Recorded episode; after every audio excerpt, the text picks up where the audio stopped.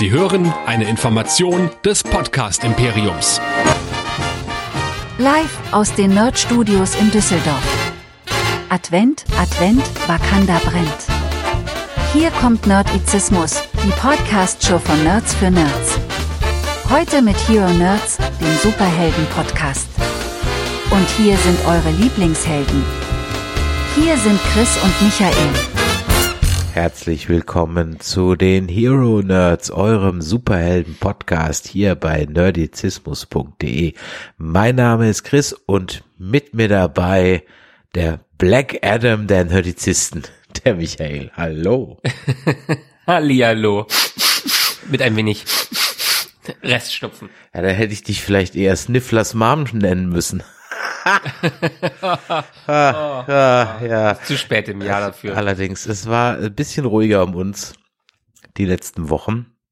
Warum? Wir hatten viel zu tun, es stand eine Con an und wir waren beide krank. Mich hat letzte Woche völlig aus den Latschen gehauen und bei euch ging es auch zu Hause einmal rundrum, ne? Es ist unglaublich. Ich meine, es geht ja sowieso gerade überall, aber ohne Witz, die Kinder, jeder acht Tage am Fiebern. Ähm, ich hatte drei Tage, deshalb das war alles noch äh, gut, aber du bist einfach äh, nervlich, physisch und psychisch so dermaßen platt nach so einer Zeit und du hast ja auch noch nicht mal dann die Chance, dich irgendwie weiter zu erholen. Es geht im Alltag weiter und das, das war's. Das war's. Das musst du so machen. Ich meine, ja, ist halt so als äh, als Familie, ne? Ja, das stimmt. Bei dir ist das der Struggle, dass es weitergehen muss. Bei mir war der Struggle, dass ich mich einfach schlicht und ergreifend überhaupt nicht wirklich mal erholen konnte, denn zu allem Überfluss ist dann in der Woche, wo ich dann also krank war, auch noch die Heizung ausgefallen. Beziehungsweise Ouch. sie ist noch zum großen Teil ausgefallen. Also ein Teil der Wohnung ist beheizbar, der andere Teil noch nicht. Und zwar ist, haben wir einen Wasserrohrschaden, also einen Heizungsrohrschaden. Das war so richtig so von ganz oben nach ganz unten durch. Das heißt, im ganzen Haus, in allen Stockwerken, muss jetzt dieses rostige Leitungsrohr raus. Und Ach, hey. das heißt, mein Schlafzimmer ist dann auch noch aufgekloppt und die Handwerker, also so, so ein Handwerker von heute, ne, der kann halt einfach nicht mehr anständig seinen Arbeitsplatz verlassen und abdecken. Also zumindest was so die Azubis angeht. Das heißt, die haben halt einfach so, so random Plastikfolie verteilt aber halt so völlig mhm. willkürlich und auch die nicht richtig festgemacht und gar nichts, so dass ich jetzt halt auch in meinem Schlafzimmer auch nicht pennen kann, weil es halt durch diese Stemmarbeiten in der Wand komplett eingestaubt ist und dass ich also dann auch noch zu allem Überfluss noch krank noch eine Woche komplett auf der Couch gepennt habe in einem 15 Grad kalten Wohnzimmer, das ich nur mühsam beheizt habe mit so einem Elektroteil. Ja, es war. Ach hey, ja, das, du in zu, zu meiner äh, zu meiner Studienzeit, gerade als wir auf unseren uns auf unser Diplom zu, äh, vorbereitet haben, da war ich glaube, das war so 2010, 2011, da hatten wir auch irgendwann noch mal so einen richtig kalten Winter gehabt. Ähm, da waren wir in einer Mietwohnung, wo die auch die Heizung ausgefallen war, aber die war nicht aus irgendeinem Grund ausgefallen, sondern der Vermieter, das war noch eine ganz alte Ölheizung und der hat immer erst Öl bestellt, wenn's eigentlich zu spät war. Äh, bis der irgendwann mal pleite gegangen ist und wir haben dann aus der Zeitung erfahren, äh, dass der, ja, dass er in Privatinsolvenz gegangen ist und sind da ganz schnell aus dieser Wohnung äh, raus. Aber wir waren während wir Diplom gemacht haben und uns darauf vor äh, und dafür arbeiten mussten, saßen wir in einer zwölf äh, Grad kalten Wohnung mit Decken und haben an den Rechnern gearbeitet. Ja, das kann ich mir sehr gut vorstellen. War bestimmt nicht nett. Ja. Und das Ganze nett, nee. hat auch so, ich meine, es war eigentlich relativ klar, dass ich nach der Comic-Con in Stuttgart jetzt vielleicht nicht ganz so gesund nach Hause komme. ja, das war jetzt vielleicht auch so ein bisschen mit Ansage, aber der Con Blues, der hat dann schon reingehauen. Aber es war, um da nochmal einen ganz kurzen Exkurs zu machen, das war eine schöne Con in Stuttgart. Wir waren ja mit unseren Nerdplay-Mädels da, mit äh, Jenny, Lea und Javanna und noch ein paar anderen und wir haben da wirklich äh, drei oder zwei schöne Kontage verbracht. Am Samstag waren wir alle unterwegs, könnt ihr auf Insta oder auf Facebook sehen, ähm, als Crew von der Traumschiff Surprise über der Pulle. Ja, das war sehr lustig und du hättest nicht gedacht, wie ähm, wie geil dieses Gruppencosplay ankam. Ohne Witz, ne? Also es war relativ simpel gemacht. Wir haben, glaube ich, die letzten drei Traumschiff Surprise Kostüme in ganz Deutschland aufgekauft es gibt, also die, falls du dich erinnerst, die Dinge hast du mal hinterhergeschmissen gekriegt. Ja, so ja, vor fünf, ja. sechs, sieben Jahren. Da hast du Zehner für die bezahlt und die gab es an jeder Ecke. Und jetzt werden die aber wahrscheinlich nicht mehr produziert. Das heißt, es gibt wirklich keine mehr. Und dann haben wir die letzten drei noch gefunden. Ich meine, die Farben, scheiß drauf, wir haben einfach jede Farbe genommen, die wir gekriegt haben. Aber ich glaube, es gibt jetzt in ganz Deutschland keine mehr. Wir haben die letzten drei am Schiff Surprise Uniformen noch bekommen. Und die äh, Lea, die kennt ihr ja auch ab und zu hier aus äh, den Hero Nerds, die war der Spucki. Der war da der Kock. Äh, die Jenny war der Schrotti. Und dann blieb für mich ja nur noch der, der, die Pulle übrig. Äh, das, das habe ich sehr schön gemacht. Das seht ihr dann ja auf Insta. Ähm, da kann man nämlich einfach sich so ein Horst Schlemmer Set kaufen. Dann bist du voll ausgerüstet. Da hast du den Schnauzer, die Brille und den, der, die, die Frisur. Und dann habe ich noch so ein kleines äh, Notfallköfferchen dabei. Da war doch Medizin drin, ah, dann Schnaps. Und dann, äh, das war sehr schön. Ich habe erst überlegt, ob ich noch Jens Meul machen soll. Aber ähm, mhm. Da hätte ich den ganzen Tag so reden müssen, da habe ich keine Lust gehabt. Das will ich nicht. Ja, äh, besser waren Bully und Co. damals auch nicht ausgestattet, ne? Allerdings, das führt mich, um jetzt mal wieder völlig frei zu assoziieren, dazu, dass der Bully-Parade, der Film, hat leider überhaupt nicht lustig war. Ne?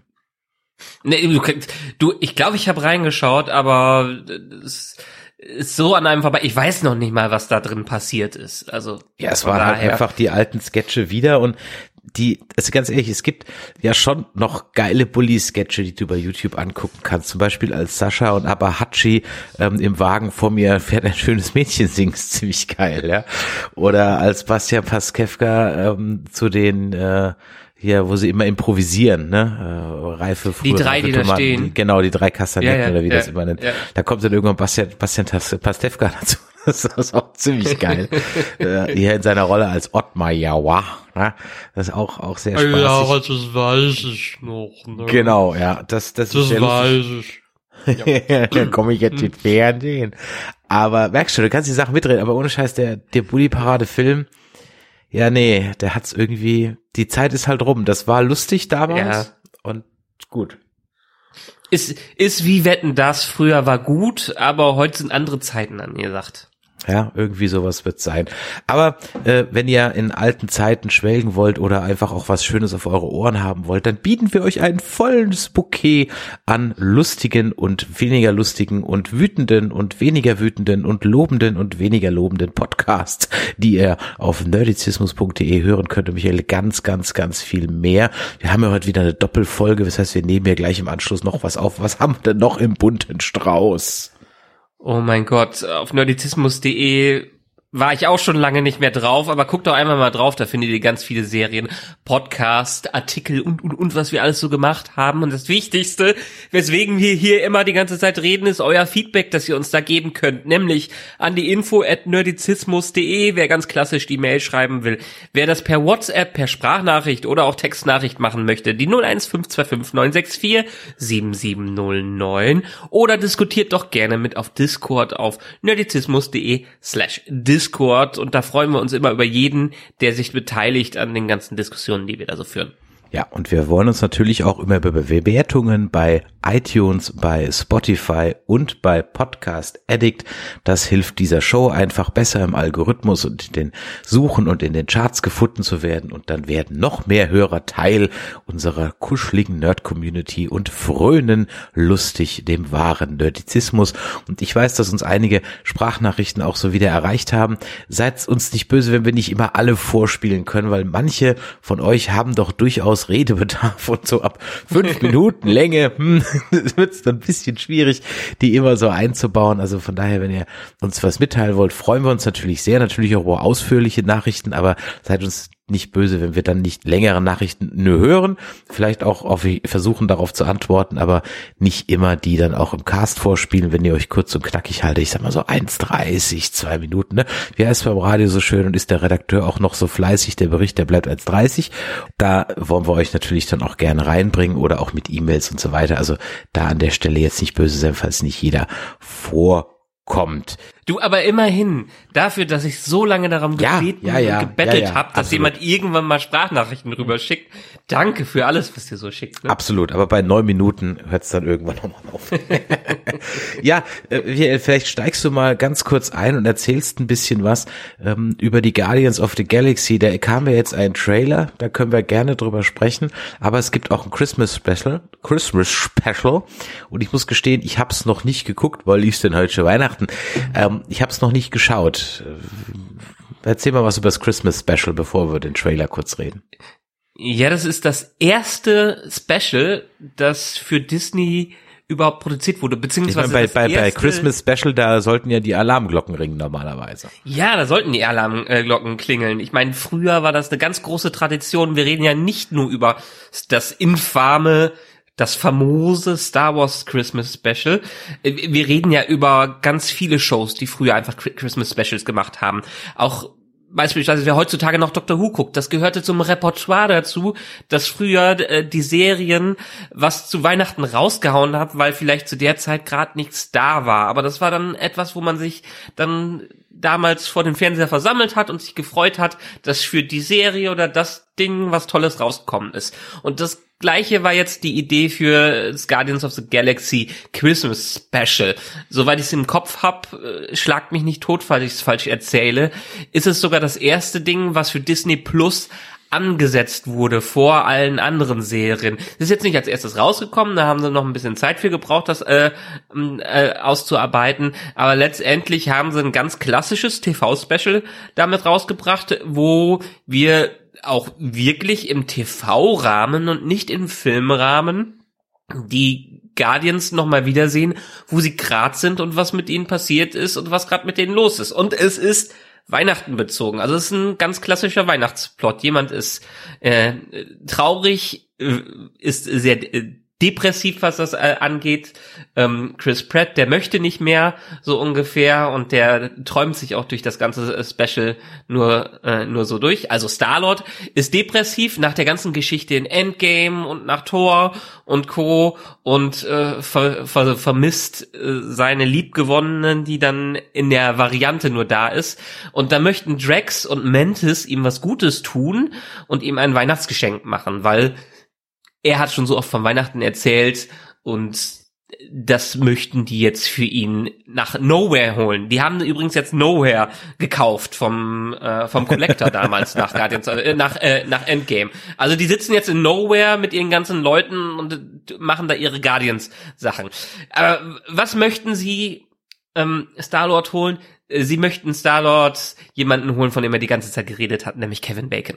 Und äh, Kevin Bacon tritt als Kevin Bacon in diesem Kevin Bacons äh, Christmas Special auf. Und das ist ganz wunderbar gemacht. Und es gibt auch animierte äh, Teile in diesem Special. Es gibt Songs, es gibt großartige Songs, es gibt ganz viel Weihnachtsstimmung und es macht einfach nur Spa Spaß, diese 45 Minuten zu gucken.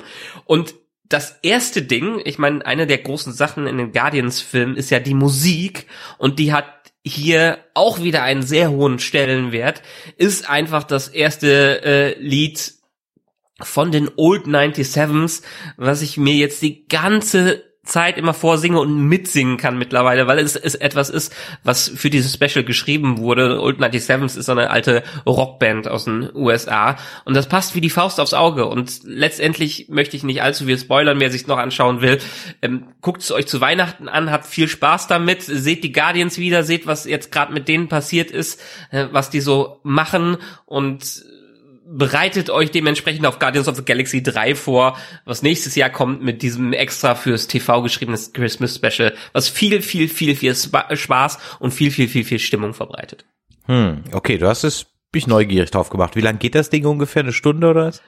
45 Minuten. Sie haben es genauso eingeplant, als wären TV-Pausen dazwischen. Also die haben irgendwie diese 44 Minuten irgendwas gemacht, als wenn es wirklich im TV gesendet wurde, äh, werden würde, dass es eine Stunde insgesamt zusammenkommt. Aber fünf, 44, 45 Minuten lang ist es ungefähr. Okay, cool. Ja, ich meine, die Guardians gehören ja eh zu meinen absoluten Lieblingscharakteren im Marvel Cinematic Universe. Und umso mehr hat's mich dann doch etwas gewundert, dass es mich doch tatsächlich etwas schmerzt und ich etwas Angst habe, als ich jetzt den neuen Trailer gesehen habe und wir spoilern jetzt nichts, weil es ist im Trailer, außer ihr guckt nicht mal Trailer, also dann, okay, dann können wir jetzt auch nichts machen, aber ähm, ich muss jetzt Angst um Rocket haben? Uiuiuiui. Naja, also angekündigt wurde schon immer, dass die Guardians of the Galaxy eine Trilogie ist. Zumindestens mit diesem Team. Die Guardians werden weiter bestehen, aber nicht mehr in diesem Team. Das wird das letzte Abenteuer in diesem Team zusammen äh, sein. Und ich glaube, diesen diese Story mit ähm, Rocket, Entschuldigung, ja, die die Story mit Rocket, die war schon länger, glaube ich, so angesetzt. Es wurde schon länger gemunkelt, dass es genau um seine Herkunft und seine Origin Story geht und was da alles mit passiert ist. Und dementsprechend mh, mm, bin ich mal gespannt, was sie jetzt da aus dem Hut zaubern, weil letztendlich haben wir ja gar nicht so ein so ein großes Thanos-mäßiges Ding, was über uns schwebt. Ich glaube nicht, dass sie äh, Kang da rausholen werden, so ungefähr. Ähm, deshalb bin ich selber mal gespannt. Und das ist auch, wie bei allen Marvel-Filmen, ist das der erste und einzige Trailer zu diesem Film, den ich mir angucken werde. Alles andere werde ich mir nicht reinziehen und erst wieder wirklich den Film gucken, um überrascht zu werden, was denn da auf uns zukommt. Ich muss ganz ehrlich sagen, ich fand den Trailer ganz nett, aber halt auch mehr nicht. Ich war, da ich es ja. jetzt so nicht verfolgt habe, durchaus überrascht, dass uns so in your face das Ende von Rocket zumindest mal angeteasert wird. Ja, vielleicht kommt es am Ende dann doch anders oder geht ins irgendwie ins Multiverse auf. Es gibt ja Du weißt ja, no one's ever really gone, ja. im Zweifel, wobei das ja. ist jetzt bei Star Wars, aber egal. Das äh, kann ja alles passieren, aber zumindest lockt man uns jetzt erstmal damit. Und da war ich wirklich doch etwas ergriffen, weil ich mir gedacht habe, och, och Mensch, oh, sind die Guardians dann auch zu Ende? Ich glaube, ich hänge den Guardians auch so lieb gewonnen hinterher, was für mich einfach zusammen so mit Tor die einzigen sind, die ich noch wirklich so mag aus diesem ganzen Marvel-Universum. Alles andere ist und dann schwenken wir jetzt auch so ein bisschen ein auf Wakanda Forever. Es wird doch immer mehr humorlos irgendwie. Also jetzt mal Ski-Hulk mal außen vor und sowas, ne? Aber hm. nach Shang-Chi war doch alles, was da bisher kam, äh, danach doch sehr, sehr drösch, möchte ich mal irgendwie sagen, und irgendwie so zäh und hat überhaupt keinen Spaß gemacht zu gucken. Und ich muss auch ganz ehrlich sagen, bei Wakanda Forever waren es doch sehr, sehr lange 167 Minuten mit sehr, sehr vielen und auch teilweise etwas unangenehmen Lion King Vibes. Ich, ja, was soll ich sagen? Was bist, hast du denn so gehabt, als du aus dem Kino rausgekommen bist? Bist du im Kino eingenickt? Ich bin ja wieder zweimal eingenickt. nee, eingenickt bin ich nicht. Der hat mich eigentlich ganz gut amüsiert und auch ganz gut beschäftigt. Ich meine, ich bin nie weit davon, aktuell abends einzuschlafen, aber da hatte ich Spaß dran, mir das anzugucken. Ich muss dir zumindestens teilweise dazu stimmen. Also ich fand's, es war ein ordentlicher Film der längst nicht an die Höhen des ersten rangekommen ist und der für mich ein ganz großes Problem im Fokus der Geschichte hatte was sich einerseits natürlich an der tragischen äh, Story ähm, entsprechend orientiert, weil uns ja einfach ähm, einfach der, der Tod von Chadwick Boseman und in Story T'Challa sehr beschäftigt und dementsprechend man einen neuen Protagonisten sucht. Und damit ist dieser Film lang beschäftigt. Einerseits beschäftigt er sich ganz klar mit dem Thema Trauer und wie man Trauer verarbeitet, aber andererseits versucht er aus dieser Trauer irgendwas Neues raus zu filtern und uns einen neuen Protagonisten zu geben.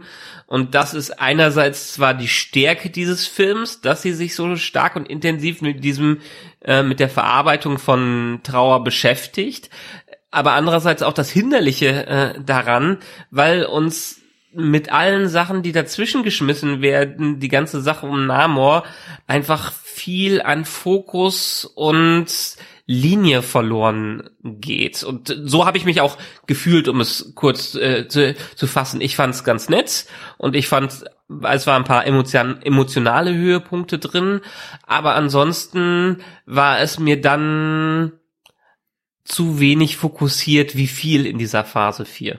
Die Phase 4 ist ja jetzt zu Ende. Habe ich mir sagen Mit dem Guardians Special übrigens, ne? Das Guardians ist der offizielle Abschluss der Phase 4. Ah ja, okay, guck an ich kann nur sagen, endlich.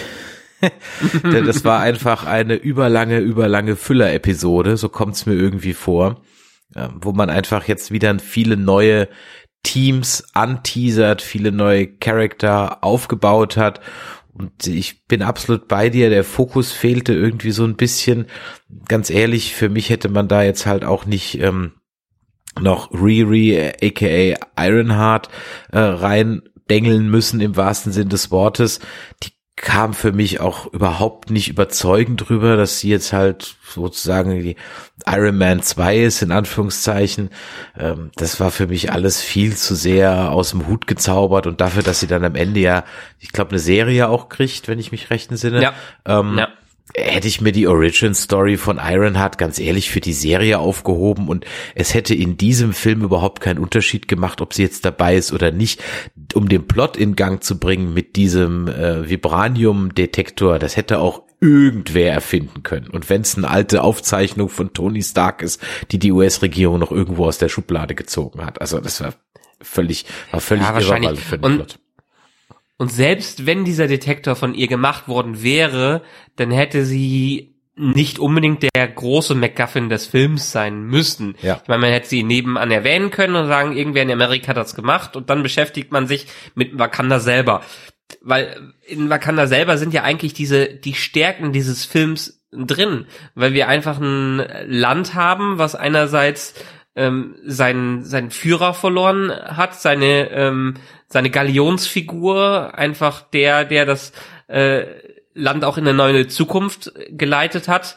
Und jetzt auch keiner weiß, wer so wirklich der Nachfolger wird. Also die beschäftigen sich auch wieder hier wieder, das Thema Trauer wird hier stark verarbeitet und genau in diesem Moment, wo Wakanda eigentlich am Boden ist, kommt ein starker Gegner und haut nochmal drauf ähm, was eigentlich völlig als Konflikt genügt hätte. Man hätte diese ganze amerikanische Geschichte, äh, die anderen Ländern da Länder auch noch ein bisschen mehr raushalten können, was das anging. Ja, vor allem muss ich ganz ehrlich sagen, und das ist mir an der Stelle auch ein bisschen sauer aufgestoßen und jetzt nicht aus einer weißen postkolonialistischen äh, Attitude her, sondern weil ich mir gedacht habe, also es geht dann darum, für alle, die es nicht mehr genau wissen, ob wir spoilern hier, ne, habe vorhin nicht gesagt, also ich ja, gehe ja. davon aus, dass es euch wurscht ist oder ihr den Film gesehen habt. Die Franzosen und die Amis versuchen halt Vibranium zu stehlen aus Wakanda und es geht halt tierisch in die Hose. Sie werden dabei erwischt und dann von den Vereinten Nationen äh, vorgeführt. Und am Ende des Tages hast du hier halt ganz schön anti-imperialistische Vibes von sowohl der äh, Navi Aquaman Armee aus, aus Tulakan oder wie die da hießen, Takatuka-Land, mhm. ähm, und von Wakanda, aber die zwei Völker sind kein Deut besser. Ja, denn was soll denn der Gegenentwurf zu diesem, also es wird ja ganz eindeutig gesagt, ihr bösen Amis, ihr bösen, ihr böse Westen, äh, kann man auch machen, ist auch völlig in Ordnung, aber dann muss ich halt irgendwie so einen Gegenentwurf zeigen, der dann irgendwie auch ein bisschen besser ist. Und ganz ehrlich, sowohl Talokan als auch Wakanda sind A, keine demokratischen Staaten, ja, sondern ja. Äh, äh, absolute Monarchien, beziehungsweise vielleicht das eine sogar eine Diktatur, who knows, und sie haben selber nur Imperialismus zu bieten, weil sie ja selber überhaupt nicht besser sind, sondern sich gleich gegenseitig an die, an die Gurgel gehen, beziehungsweise hinterrücks. Also ich saß so ein bisschen drin, was ist denn jetzt die Message von dem Ganzen? Also ist das jetzt Black Empowerment? Dann ganz ehrlich, dann hat's für mich aber eher nur die, nur so Vibes, so jetzt sind wir auch mal dran, Elle Badge. Und dann denke ich mir so, ah, oh, come on, das geht doch irgendwie. Da war der erste Teil wesentlich erhabener, fand ich irgendwie. Da, da, da, da wollte man Wakandarianer werden. Verstehst du? Hier will ich kein mhm. Wakanda-Dude werden. Kein Bock auf Wakanda. Muss ich nicht hin. Im ersten Teil wollte ich dann auch sofort einziehen. Das ist wie so auf die Enterprise D will ich sofort auf die Enterprise E auf gar nicht, auf gar keinen Fall. Ja, ich meine, selbst im ersten Teil hat man sich ja schon gedacht, okay, unglaublich fortschrittliche und friedliche Zivilisation, aber weiterhin eine Monarchie, wo der eine das Sagen hat, wo man an Killmonger gesehen hat, wo es ganz schnell auch nach hinten gehen los kann, äh, nach hinten gehen äh, losgehen kann, wenn der Falsche an die Macht kommt. Und das hat man ja auch mehr oder weniger mit der äh, mit der Königin, mit der Mutter von T'Challa so ein bisschen in dieser ja, in dieser Geschichte auch, dass man sieht, okay, da ist jetzt nicht unbedingt äh, jemanden, der im Vollbesitz seiner ähm, ja, seiner moderaten Geiste, Geisteskräfte ist, weil sie einfach mit zu sehr noch mit ihrer Trauer, äh, mit ihrer Trauer beschäftigt ist und äh, die führt ihr Land in, in einen Krieg rein mit einem, ja, auch aktuell ziemlich überlegenen Gegner, was das, äh, was das angeht. Und nichtsdestotrotz finde ich die Seite in den USA und Frankreich völlig gerechtfertigt. Ich meine, was würden die westlichen Mächte machen, wenn genau so was mal auftreten würde? Alle würden sich darüber Ja, aufregen. ja, da hat jemand riesig sicher. viel äh, Macht und kann auf uns Atombomben werfen. Wir trauen dem die Atombomben nicht zu, gibt uns die lieber selber so in der in der Richtung, was das angeht. Ähm, naja, da, da, da geht an allen nicht unbedingt ein gutes, äh, gutes Wort Natürlich nicht, um, a- ja. absolut Ja. nicht, ja. Aber der Gegenentwurf ist halt dann so lame. Ich, ich glaube, das ist kein Gegenentwurf. Ich glaube, das ist eine Selbstfindung, äh, Okay. die das angeht. Und letztendlich haben die zumindestens das Argument auf ihrer Seite, dass es Jahrhunderte, wenn nicht Jahrtausende lang gut gegangen ist. Ja, okay, gut. Da hast du, da hast du vollkommen recht. In dem Zusammenhang kann man kurz erwähnen, dass wir in Katar übrigens zurzeit überhaupt nicht gut gelitten sind. Ne? weil, weil den Kataris unsere äh, äh, in deren Augen sehr vorlaute WM-Kritik tierisch auf den Sack geht, was halt natürlich auch maximal unglücklich ist, wenn halt zwei Tage später der Wirtschaftsminister vorbeikommt und halt sagt, ja, wir machen uns zwar die ganze Zeit über, über euch lustig, aber wir hätten dann trotzdem gerne euer Gas für einen guten Kurs. Geht, ne? Geht klar, ne? Buddy. Ja, ich meine, das ist so eine verdammt verzwickte Situation. Was willst du machen? Also Ja, aber genauso ist es ja in dem Film jetzt ja- funktioniert- Genau, genau, genau so, äh, so ist es. Wakanda, die können selber. Die brauchen nie, äh, nicht jemand anderes. Die haben sich geöffnet, um einfach auch die Welt zu verbessern. Ähm, aber sie bräuchten es, es, es ja nicht. Und wir haben eigentlich gar keine andere Wahl, als auf internationale Beziehungen und auf Diktaturen zu gehen, wenn wir irgendwie überleben wollen. In dem Zusammenhang war mir aber irgendwie, das ist mir noch nie so aufgefallen, aber irgendwie war mir in dem Film komischerweise, was total albern ist, weil es ja noch nie anders war, aber irgendwie war mir Wakanda so overpowered. Also die kam mir auf einmal so völlig overpowered vor. Sind sie eigentlich ja die ganze, die Zeit, ganze schon. Zeit schon. Ja, ich weiß, sind sie ja, Ja, die ganze ja. Zeit schon. Aber irgendwie war es in diesem Film so, ja, keine Ahnung, kam mir halt overpowered vor, was soll ich sagen? Ja. Was ein bisschen an mir vorbeigegangen ähm, ist, was ich auch gar nicht mehr vom ersten Film im Kopf hatte, dass ja die, ich nenne sie jetzt mal, ich weiß nicht, wie sie auf Deutsch genannt worden sind, die Black Panther Pflanzen alle zerstört worden sind. Das hatte ich gar nicht mehr so im Kopf, dass Killmonger natürlich das Ganze niedergebrannt hat, aber es ist so ein bisschen an mir vorbeigegangen, dass dadurch nach T'Challa theoretisch gar kein Black Panther mehr kommen kann, weil er einfach nicht mehr die Verbindung äh, zur äh, zu anderen Dimensionen, zu anderen Welt hat. Ah, damit, äh, ja, das hatte ich ehrlich gesagt auch vergessen. Ich hätte mir den ersten Ja. Teil vielleicht nochmal angucken sollen. Aber das erklärt auch, weil als dann Shuri nämlich Black Panther wird sozusagen, da dachte ich mir noch Ja. so im Kino, Moment mal, war nicht der Riesenfass im ersten Film, was der alles für Prüfungen bestehen muss, damit er endlich Black Panther sein darf? Und hier Ja. ist es mehr oder weniger so, da, ich bin da. Wobei am Ende steht ja der eine äh, Stammesdude da ja noch rum und wartet irgendwie drauf. Das ist aber dann so in den Post-Credits irgendwie untergegangen. Ähm, ich glaube, der Baku heißt Ja. der. ja. Äh, Genau, Mbaku. Äh, Aber das ist ja ein großer Plot Plotpoint im gesamten Film. Also es gibt keinen äh, Black Panther mehr. Es kann theoretisch keinen mehr geben. Die einzige Möglichkeit, äh, wie das funktioniert, ist dadurch, dass Sh- Shuri ihren eigenen Weg geht und dadurch, dass sie nicht diesen tiefen Glauben hat wie der Rest ihres Volkes und eher im, im wissenschaftlichen ba- basiert ist, muss sie ihre eigene Variante rein in den Ancestral Plane finden, um dann den Mantel des Black Panther zu übernehmen und das hat sie quasi dann selber geschafft. Sie brauchte nicht die Prüfung, weil sie diesen Fortschritt, also diesen Schritt durch ihre eigene Prüfung, die Trauer zu überwinden und sich damit abzufinden, dass es doch etwas gibt, was über die Wissenschaft hinaus äh, äh, geht, ähm, dass sie da jetzt erfolgreich drin geworden ist. Mhm. Also, ja, wie gesagt, das, das, erklärt es jetzt, von daher ziehe ich äh, meine ja. Kritik an der Stelle, die ich noch gar nicht geäußert habe, zurück und behaupte das Gegenteil. ähm, reden wir kurz über Shuri. Ähm, ja. hm. Ich meine, man brauchte natürlich jetzt dann auch die Riri Williams sozusagen als neue Shuri irgendwie, ja, mhm. weil so jetzt fehlt uns ja so der Q in Wakanda. Ja, okay. Ich meine, sie macht das ganz gut grundsätzlich, aber äh, ich hätte mir von ihr auch im Schauspiel mehr, ja, sie kann dann auch auf einmal, einmal auch kämpfen wie Sau. Ja, das können die da alle irgendwie, aber sie war halt dann doch eher so the brain, weißt du, und nicht the muscle. Und jetzt ist sie, mhm. jetzt ist sie beides. Und da hat mir so ein bisschen so, ja, keine Ahnung, so ein bisschen Peter Parker, nachdem er halt erst anfängt. Da hat mir die Trainingsmontage irgendwie gefehlt. Sie war dann plötzlich mhm. einfach da und konnte dann sofort mit Namor sich battlen. Ja, so, ah, mhm. ah, ah, okay.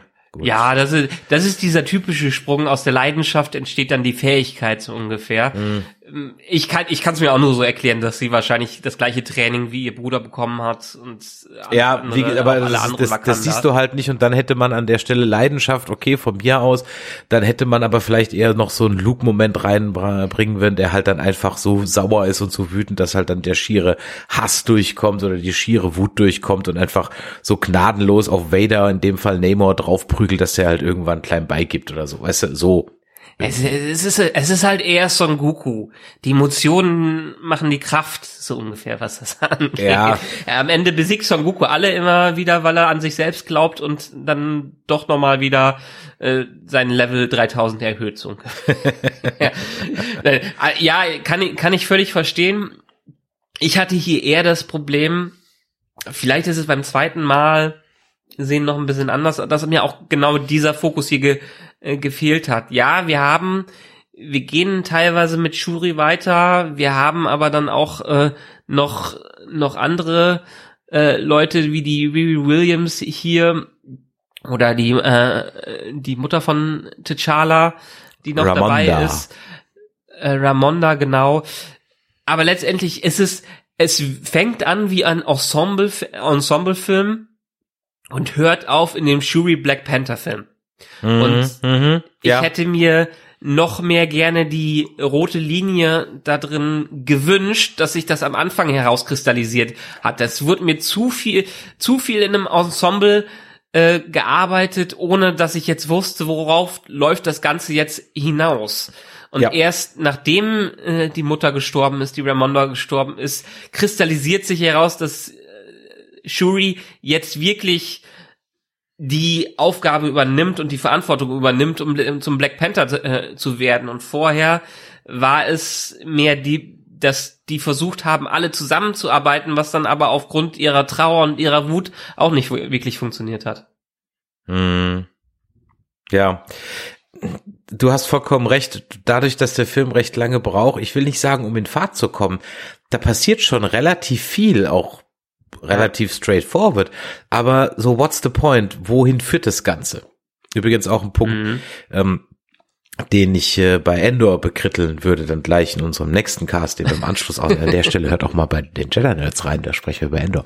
Ähm, da, da hast du vollkommen recht. Und dann ist eigentlich so ein Namor, ähm, gespielt von Tenno Huerta, heißt der Schauspieler, äh, ein mexikanischer Schauspieler. Den habt ihr vielleicht schon mal gesehen, wenn ihr The Purge Forever gesehen habt, wenn ihr Narcos Mexico euch anschaut. Er war auch in äh, James Bond Spectre mit dabei und äh, ja, das waren eigentlich so die bekannteren Sachen, die er so in letzter Zeit gemacht hat. Den fand ich durchaus recht interessant irgendwie so als Bösewicht. Ganz toll fand ich äh, die Unterwasserwelt, die sich wie Wasser anfühlte.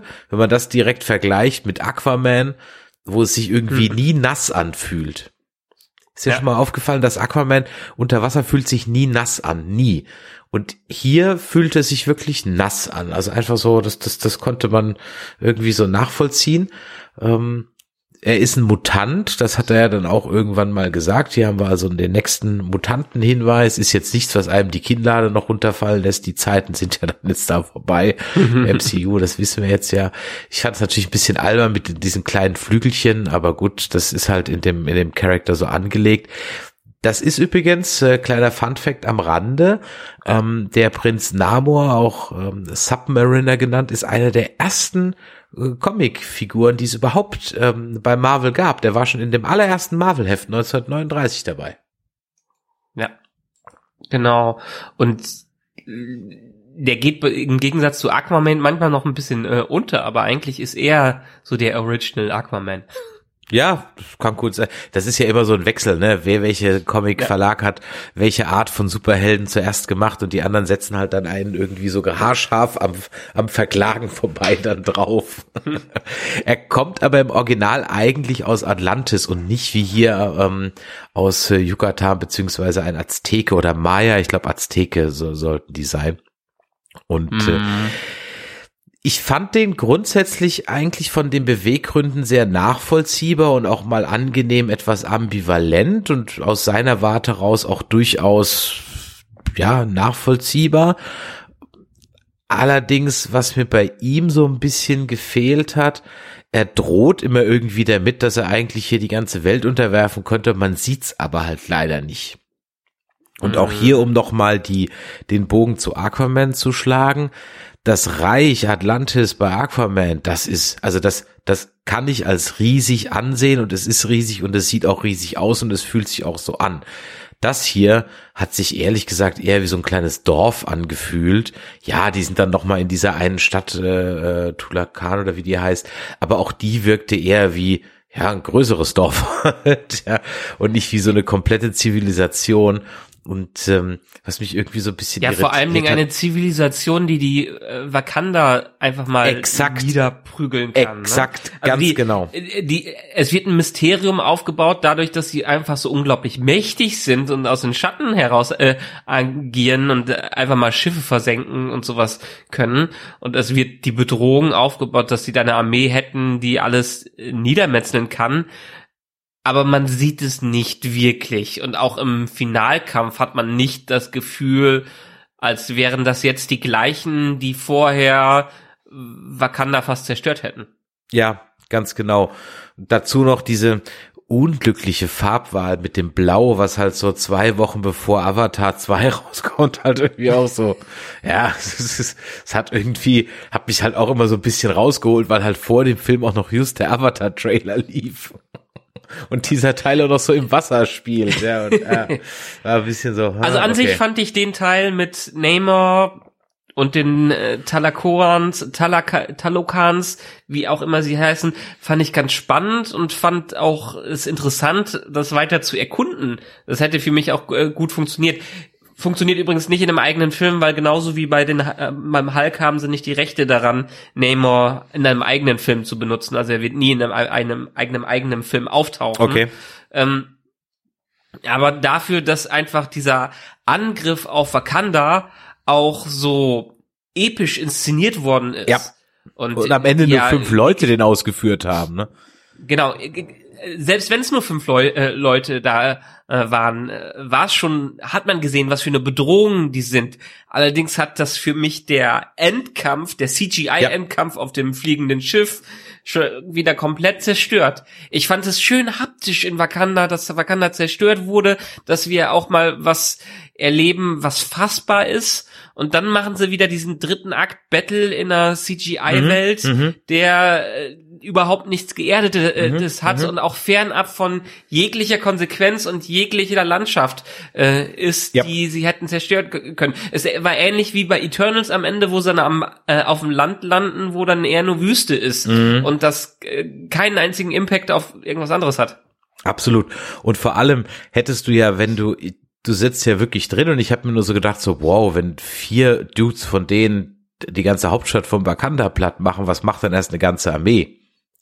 Ja. So, mit dem Gefühl hätte ich den Zuschauer ehrlich gesagt ein bisschen entlassen äh, aus dem ja. Film, weil jetzt habe ich sozusagen die Armee gesehen, die dann aber auch nur aus zwei Wahlen und paar Leuten besteht, die da dann dranhängen und dann war der Kampf am Ende, ja, ich nicht pari, weil die wurden ja dann schon eingeengt, aber hm, so, okay, wie du gesagt hast, und dadurch, dass es dann auf diesem komischen Schiff, das auch so aus dem Nichts irgendwie kam, was war das jetzt? Das war auch so eine komische Form.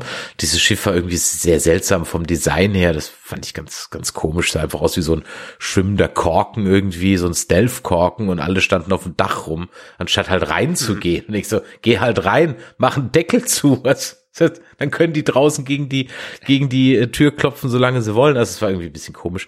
Und ähm, aber da hätte man es doch wunderbar machen können. Einerseits ist äh, Wakanda zer zerstört und andererseits lass es halt vielleicht nicht wieder New York sein, lass es London in der Ecke sein, äh, was dann äh, der der Battleground für alles ist und wo dann auch der Rest der Welt mitbekommt, was für eine Macht hier ausgespielt wird und was da mhm. passiert. Die mögen am Ende dann vielleicht nicht mitbekommen, dass vielleicht noch eine, ähm, eine zweite Zivilisation dabei ist. Vielleicht wird die Geschichte dann so gedreht, als ob Wakanda gegen sich selbst gekämpft hätte. So mhm. innere, mhm. ähm, mhm. inneren Zwist, der dann nochmal die UN darin bestätigt hätte, denen dürfen wir das Vibranium nicht lassen.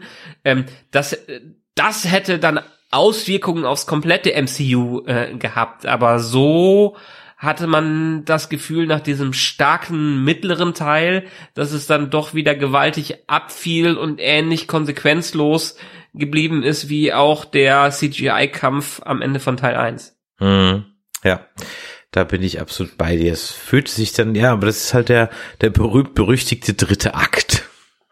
Ja der halt dann immer irgendwie so ein bisschen in sich zusammenfällt. Was ich dann allerdings durchaus interessanter fand, waren, und das war schon fast eher mein Highlight, waren dann alle Dinge, die so rechts und links einem noch so ein bisschen, bisschen präsentiert wurden. Ähm, allen voran natürlich auch, dass jetzt die Thunderbolts rund um äh, die Direktorin, wie heißt sie, Valentina, jetzt muss ich gerade noch mal eben gucken. Allegra de Fontaine. Genau, äh, Valentina Allegra de, de Fontaine ähm, oder Wieb einfach äh, vorangetrieben werden, die, surprise, surprise, ja, äh, mit ähm, Bilbo Beutlin verheiratet war. Wer hätte das gedacht? Mit Agent Everett K. Ross, wo ich ganz ehrlich sagen muss, wäre es nicht Martin Freeman, den man sich halt merken kann, hätte ich mir diesen Charakter halt null gemerkt. Ne? Es ging mir so ah, ähnlich wie, wie mit, äh, mit äh, T'Challas Frau, wo ich so dachte so, ach so, stimmt, der hatte auch mal eine Frau. Vergessen ja, aber letztendlich, ich meine, Martin Freeman ist so ein bisschen ähm, der äh, Agent Coulson-Ersatz mittlerweile und mhm. ne, der, er muss halt eine Identifikationsfigur sein. Auch wenn, ja, das ist so eine Neben hätte man rausschneiden können. Das Absolut. ist so ein bisschen Hätte, hättest das, du die Te das Teasen aufs nächste Level, ja. auf die nächste Phase, völlig in Ordnung, dass das noch dabei käme. Aber okay, das, die zehn Minuten, die es jetzt Screentime hatte, hat es jetzt auch nicht mehr fett gemacht. Ja, aber sie haben einen teilweise doch echt langen Film halt nochmal zehn Minuten, 15 Minuten länger gemacht. Die, ja, ich sagte es eingangs, in einem Ironheart Serienauftakt wahrscheinlich besser aufgehoben werden. Trotzdem war es natürlich aus MCU-Sicht jetzt mal grundsätzlich interessant denn ja. äh, da bilden sich jetzt so langsam die Thunderbolts raus. Die sind ja auch angekündigt worden. Wobei ich gar nicht weiß, wann die als Serie oder als Film angekündigt worden. Weiß ich gar nicht. Ich glaube, als Film sind die mittlerweile. Als die waren Film, mal ne? als Serie und jetzt als Film. Ja. Müssten und als Film sein. Genau, da sind halt eben unter anderem dabei Red Guardian, also äh, David Harbour werden wir wieder sehen, den Taskmaster, Bucky, Winter Soldier, Barnes und hier Fake Captain America ist natürlich auch dabei. Und das kann ganz lustig werden und was glaube ich auch sehr spaßig werden kann, kann, es kann aber auch richtig, richtig schlecht werden. Gut, alles kann gut und richtig schlecht werden, aber da ist glaube ich die, die der Grad sehr schmal, sind diese Young Avengers, ähm, die zumindest mal angeteased werden. Da hätten wir ja jetzt hier, hier Thor Junior, also Goa Junior, genau, T'Challa Junior, na, die Ironheart, Kate Bishop, die Kinder von der Wanda, Miss Marvel, Cassie Lane, also das ist ja schon eine ganz bunte äh, Teenager-Truppe da demnächst zusammen. Ja, aber bei den Thunderbolts hast du ja erstmal Indy dann noch dabei.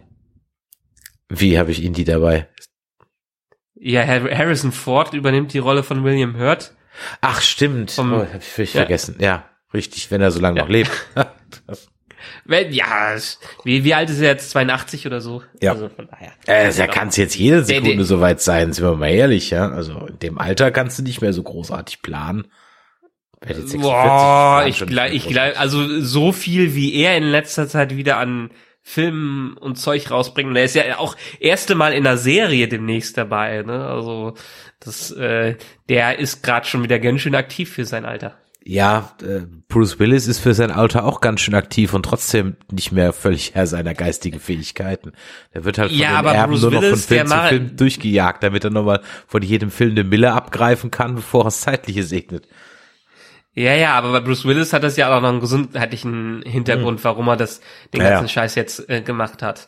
Ne? Aber äh, ich glaube, okay, warten wir mal, was aus Indie 5 wird und ob äh, Ford noch fit genug ist, um so eine Rolle zu übernehmen. Ach, hat, also, der Trailer war so, hm, der Indie, lass uns kurz über den Indie 5 Trailer reden. Was sagst du? okay. Dial of Destiny, was für ein beschissener Name, oder? Wenigstens Wheel of Destiny, aber, oder Wheel of Fate, Ja, Dial of Destiny. bei Dial muss ich halt an, an ein Telefon mit Wählscheibe denken. Das ist halt meine erste Also, Assoziation. Ich habe jetzt nichts zu dem, ja, Und es auch ist wieder halt so so ein- ein typischer Mystery-Titel, ne? Ja, und wieder Destiny, Fate, Ja. Hope. Ja, wieder die üblichen Phrasen, Worthülsen drin. Mach doch Fate Ja. of Atlantis, verdammte Hecke. Okay, gut, da wäre auch Fate drin, aber ist egal, mach. Ja, also sagen wir mal so, ich bin jetzt, also Kingdom of Crystal Skull war ja auch nicht unbedingt ein toller Titel, was das Der war ja auch ein angeht. Kackfilm. Das, das war auch ein, äh, äh, Ich habe ihn letztens nochmal Sagen wir- angefangen, sagen wir mal zu Ende so. zu gucken. Es geht einfach nicht. Ja, ich kann nicht, nee, deshalb habe ich auch zuletzt, diesen Film kann man sich einfach nicht, den kann man sich nicht angucken, den, der- hat einfach irgendwie alles falsch gemacht.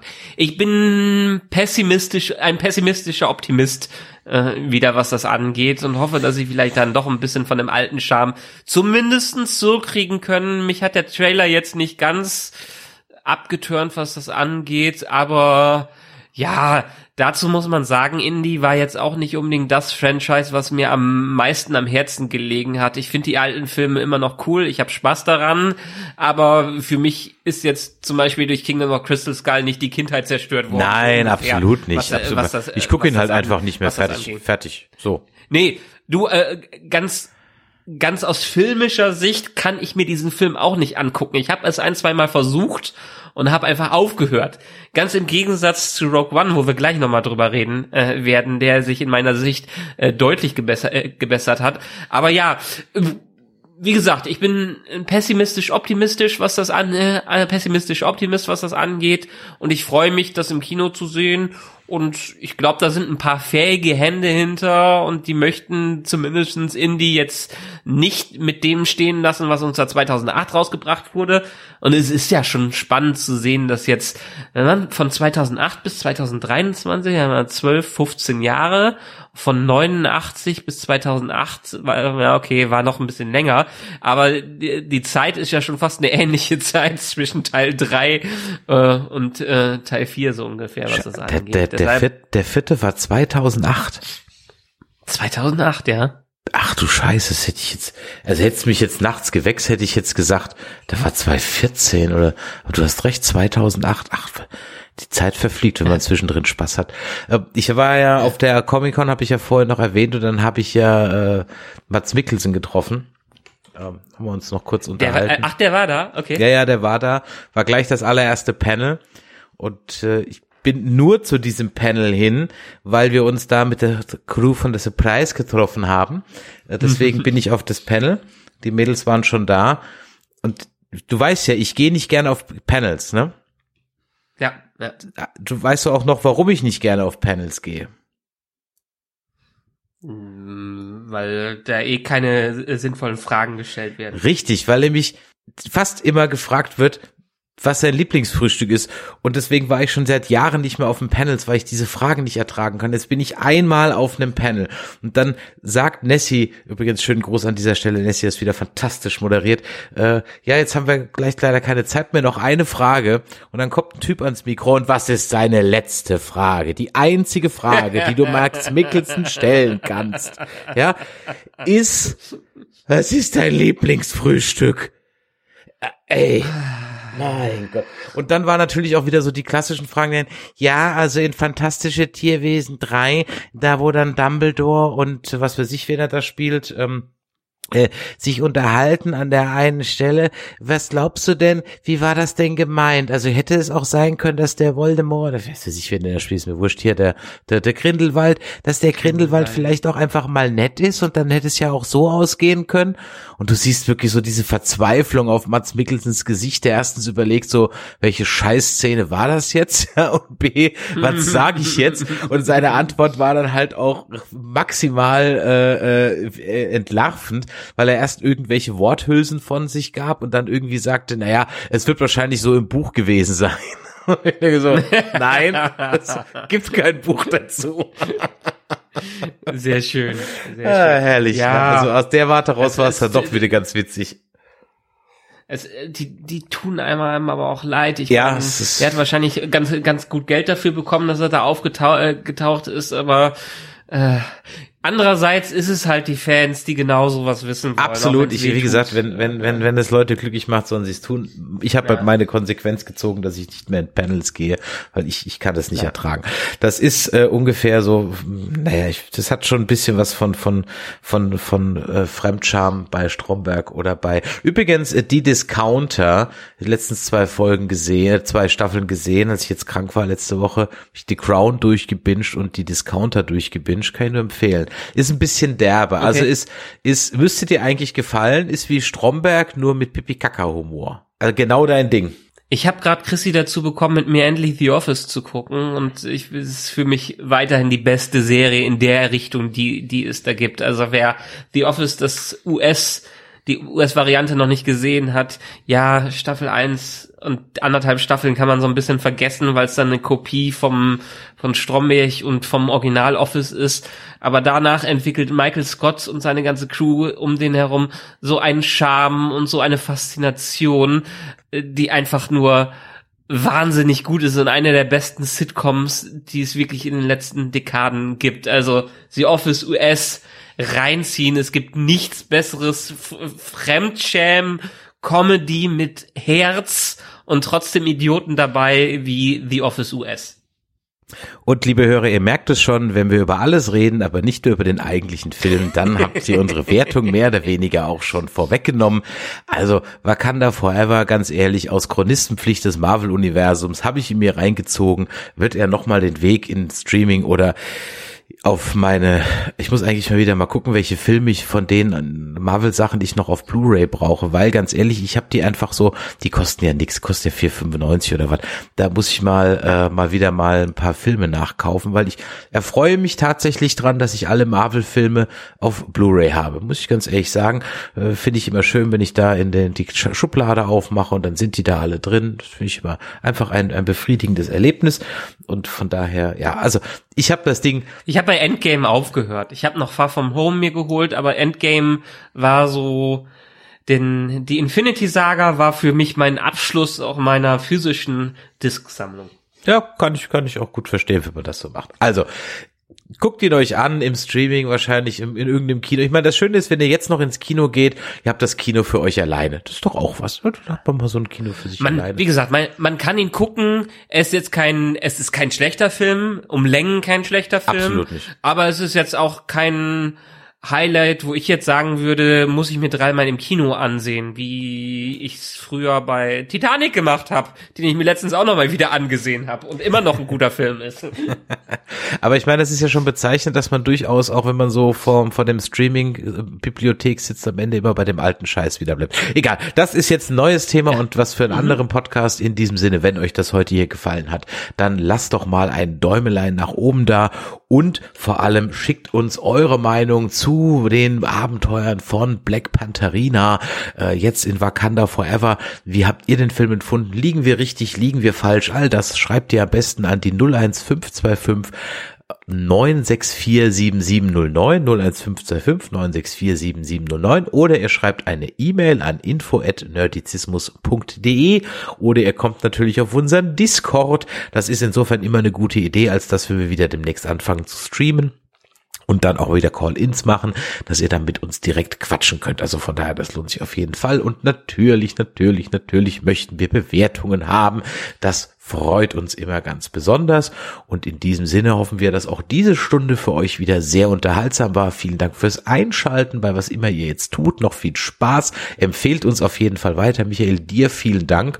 Und ich würde mal sagen, wir werfen jetzt mal das Vibranium-Schild weg und holen mal die Lichtschwerter raus und wandern mal rüber in die Jedi Nerds. Und dann hören wir uns wahrscheinlich gleich wieder. Bis dann. Tschüss. Ciao.